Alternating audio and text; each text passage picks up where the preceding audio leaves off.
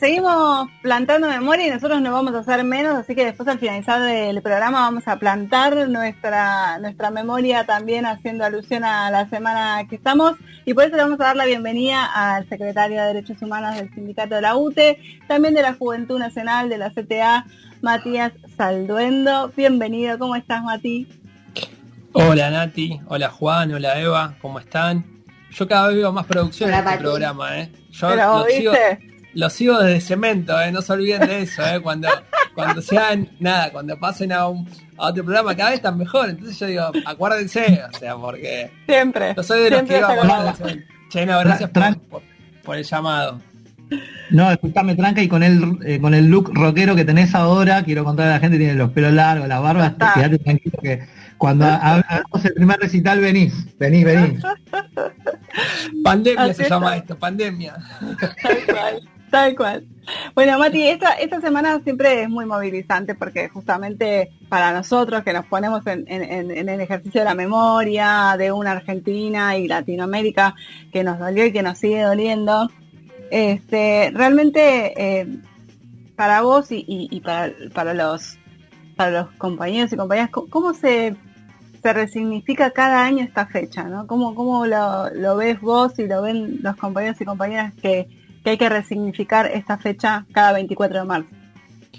Es una, como vos decís, una semana movilizante, fuerte y con una fecha también fuerte que son 45 años. O sea, es un número eh, importante que también genera mucha emoción ver la, la memoria construida en nuestro pueblo, el piso tan alto que tenemos de, de memoria, verde, justicia que lo demostró cuando en época del macrismo quisieron ir por el 2x1 y, se genera esa movilización masiva, pero también sabiendo que hay un sector muy importante en la Argentina, que cada vez es minoritario, pero que siembra odio, como fue hace unas semanas cuando tiraron una bolsa eh, con el nombre de Estela enfrente a la Casa Rosada. Entonces, es importante entender que nada, la memoria se, como decimos este año, hay que plantarla, hay que seguir plantándola como dice Estela, algo muy lindo que dice, la memoria eh, y plantar, sembrar, es construir futuro. Entonces, en ese sentido, eh, nos sumamos a esta consigna importante, entendiendo que no va a haber marcha, que creo que todos los que estamos acá en el programa y los que nos escuchan es muy importante para la escuela pública, para los maestros, para los que nos reivindicamos como militantes. Eh, sabemos que estar el 24 en la plaza es una fecha importante, pero bueno, entendiendo la, la situación de la pandemia y el cuidado justamente, los organismos atinadamente decidieron no, realizar una movilización masiva y sí de alguna manera hacer actividades centralizadas, que es lo que se está haciendo en todos lados, en todo el país, y eso es emociona y, a uno le pone contento, como lo que estoy viviendo en las escuelas estas semanas, que bueno, vos Nati y un montón de compañeros me, van, contando. Eh, ¿Cómo nace esta idea de plantar memoria? La verdad que nos parece como muy original y muy importante además, ¿no? Mira, hubo una reunión de los organismos hará menos de un mes en la cual había que, definir en cuanto a qué se hacía y ya se daba cuenta que era difícil pensar una movilización eh, en este contexto eh, y surgió de abuelas, justamente de, ese organismo de derechos humanos, la idea de, pensar que cuando uno planta, cuando uno de alguna manera siembra algo, está pensando en un futuro y es imposible pensar en un futuro, eh, en una ciudadanía, en la construcción de una ciudadanía sin mirar para atrás. Y en eso me parece, como vos decís, y creo que todos los que nos llegó la campaña apenas la vimos, nos pareció no solo muy original, sino eh, que genera algo, ¿no? Todo el hecho de, plantar algo, ¿no? De, dejar una huella, una marca, que creo que es lo que han hecho los organismos, principalmente las madres y las abuelas, que es sembrar, dejar marcas. Y creo que también hay un mensaje que nos están dando ellas que lamentablemente por la historia, por el paso del tiempo, cada vez tenemos menos madres y menos abuelas. Pero es impresionante que el legado que ellas han, construido es tan fuerte, tan, tan importante que bueno de que cada vez generaciones que se van sumando eh, logran defender y levantar las banderas de la memoria y la verdad y la justicia muy alto. Entonces creo que sembrar en esta ocasión tan particular eh, implica pensar que pase lo que pase, mirando el futuro, nosotros vamos a tener una sociedad que esté basada como piso en memoria, verdad y justicia. Y eso creo que, que es importante, por eso vamos a plantar más de 30.000 pero en principio 30.000 por los 30.000 compañeros detenidos desaparecidos, que ellos, pese a que no están hoy, han sembrado también una historia eh, más que importante para, para todos los que los reivindicamos cada 24 de marzo y en cada acto militante. Yo creo que es importante seguir teniendo esa bandera cada 24. Y este sábado estuvieron en la EXESMA, Organismo de Derechos Humanos, la CTA, la CGT, abuelas, madres e hijos, y nada más y nada menos con la presencia del presidente de la Nación, Alberto Fernández. ¿Qué nos puedes contar de este gran evento? No, fue otro evento que hubiese sido seguramente masivo si no hubiese sido por la pandemia. Esas son las cosas que a uno por ahí le generan un, poco de bronca. Pero la realidad es que 17 años después de que Néstor Kirchner fue a la EXESMA a devolverle ese predio del horror al pueblo como un lugar de memoria, y verdad y justicia, vuelve un presidente, en este caso Alberto, que era su jefe de gabinete en ese momento, a algo que para los que somos trabajadores es importantísimo, que es homenajear a los detenidos desaparecidos eh, que eran parte del movimiento obrero, que según las estadísticas son casi el 70%, porque muchos eran delegados de fábricas, de escuelas, de distintos puestos de trabajo, y también con una consigna que es los 30.000 son parte del movimiento obrero. Y lo emocionante fue que nuevamente nos encontramos un acto de unidad, esa unidad que, nació tan fuerte en los cuatro años contra el macrismo, en el cual estuvo eh, la CGT, la CTA y los organismos de derechos humanos, y que también muestra que para los trabajadores hay algo que también es innegociable, que es incuestionable, que es caminar en conjunto junto a las madres, las abuelas, hijos, familiares.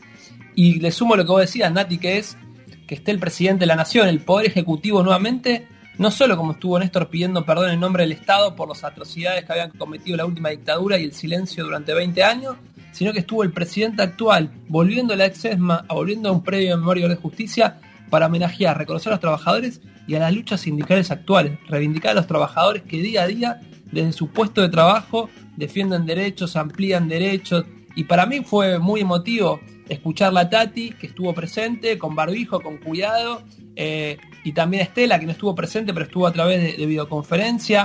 Eh, nada, para mí es, otros estos actos que, van a quedar eh, grabados en la memoria de esto, de un pueblo que no quiere retroceder en este punto. Y también estuvo la oportunidad que Tati pudo plantar un árbol junto a Alberto, y me parece que son, no son simbologías menores, son cargadas muy fuertemente, porque no posicionarse desde un estado frente a esto es, generar una sociedad más justa. No tengo duda de eso. Tomémonos piel de gallina se me puso, piel de gallina. Sí, permiso. Pero tomémonos un instante acá, los cuatro ahora, y pensamos, pensemos esto, ¿no? O sea, decíamos que no es un símbolo menor, no es un símbolo que va a pasar desapercibido. ¿Qué significa que Alberto Fernández, con toda la trayectoria política que significa que el presidente sea Alberto Fernández y esté ahí en eso que, en el centro, en el ex centro clandestino, y esté plantando memoria con Tati. ¿Qué, símbolos nos traen? ¿Qué lugares? Porque recién hablamos que cuando lo hacemos con los niños, eh, pasan cosas también. Eh, ¿qué, nos pasa? ¿Hacia dónde nos está llevando esa simbología? ¿Qué, nuevos símbolos estamos construyendo? ¿no? ¿Qué, hablábamos de las mariposas que se, que se plantan en los pañuelos de, las madres, en las marchas, que justo caen en temporadas que si nosotros tenemos eh, este, este territorio nativo plagado de nuestra, de nuestra historia natural, vamos a tener mariposas y eso es tener eh, a nuestros ancestros, a nuestros luchadores y luchadoras acompañándonos en cada marcha. Digo, sigamos poniéndole un poquito más de mística y de símbolos, ¿no? Estamos acá, estamos en este momento. Mira, Juancito, eso que vos decís es, muy interesante y te digo algo, es difícil hasta no emocionarse, pero una de las cosas que plantea Tati y plantean los, los organismos, las abuelas y las madres, ante que, bueno, ellas dicen que van a seguir de pie luchando hasta que se les vayan las últimas respiros y de oxígeno, pero mm, Dicen que los, trabajadores y trabajadores, los sindicatos, tenemos que ser los portavoces de la defensa de los derechos humanos los años que siguen. O sea que, por ejemplo, la intersindical de derechos humanos se transforme también en un organismo de derechos humanos en, el reconocimiento. Y te digo que algo que me impactó mucho, que, lo cuento, es que Alberto contó dos anécdotas en esto de pensar cómo se materializan las, las simbologías, es que planteó algo que es para mí esto es no retroceder un avance. Él contó que cuando él era jefe de gabinete, Néstor Kirchner le pidió que vaya al predio de la Exesma a verlo, para que vuelva a ser un predio, o que sea un predio realmente del pueblo argentino y construcción de memoria.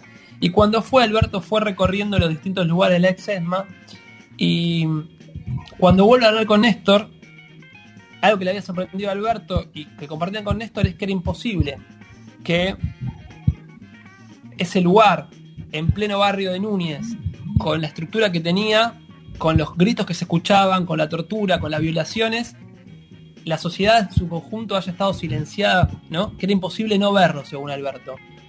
Y eso habla también de que lo que nosotros venimos diciendo hace mucho, la complicidad civil, que hay que juzgar a, un montón de sectores de la corporación económica que fueron cómplices, que, que como se hoy que un genocida se esté preso también tiene que ser para las corporaciones de la sociedad civil y también para el miedo que hubo en ese contexto de que hizo de que, que no, que claramente eh, no podemos mirar para otro lado cuando pasan situaciones. Por eso no podemos mirar a otro lado cuando pasó lo de Santiago Maldonado, lo de Rafael Nahuel. Me parece que eso es algún punto para más que importante. Y lo otro que Alberto contó es que cuando fue el primer juicio, el primer milico que estuvo condenado a cadena perpetua, fue tapa de los diarios.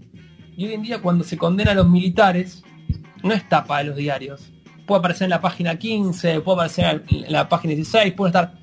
Y eso, aunque pareciera que es, che, ya no hay más tapa, es bueno que sea tapa, porque para los argentinos y argentinas, que se juzgue un militar, no tiene que ser tapa de ningún diario, sino tiene que ser algo continuo y continuado. Por eso que sigan los juicios después de cuatro años donde se intentaron ir para atrás, es más que importante porque en el fondo lo que estamos logrando, como decía Néstor, no es rencor ni odio, sino juicio y castigo y que no haya impunidad en la Argentina. Y me parece que eso es, importantísimo. Tal cual. Nosotros hicimos una encuesta durante el fin de semana preguntando cómo plantas memoria en tu escuela o en tu aula, tu grado. Y algunas respuestas de las que nos mandaron fueron, por ejemplo, plantando nativas para recuperar la identidad de, nuestro territorio, compartiendo cuentos prohibidos y con la firme convicción de seguir dejando huellas, sembrando semillas eh, en distintas plantas confeccionadas por los alumnos, acercando la historia de nuestro país a las distintas comunidades que existen a nuestras escuelas.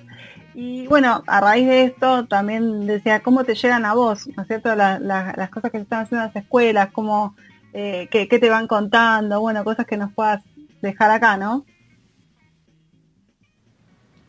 Sí, no, mira, a mí lo que me, me sorprendió, Nati, y, y es cuando surgió esto de, Plantemos Memoria. Primero es que nosotros nos ofrecimos a, conseguir semillas. Grave error. Grave error porque las escuelas y los compañeros y compañeras eh, enseguida todos y todas quieren plantar.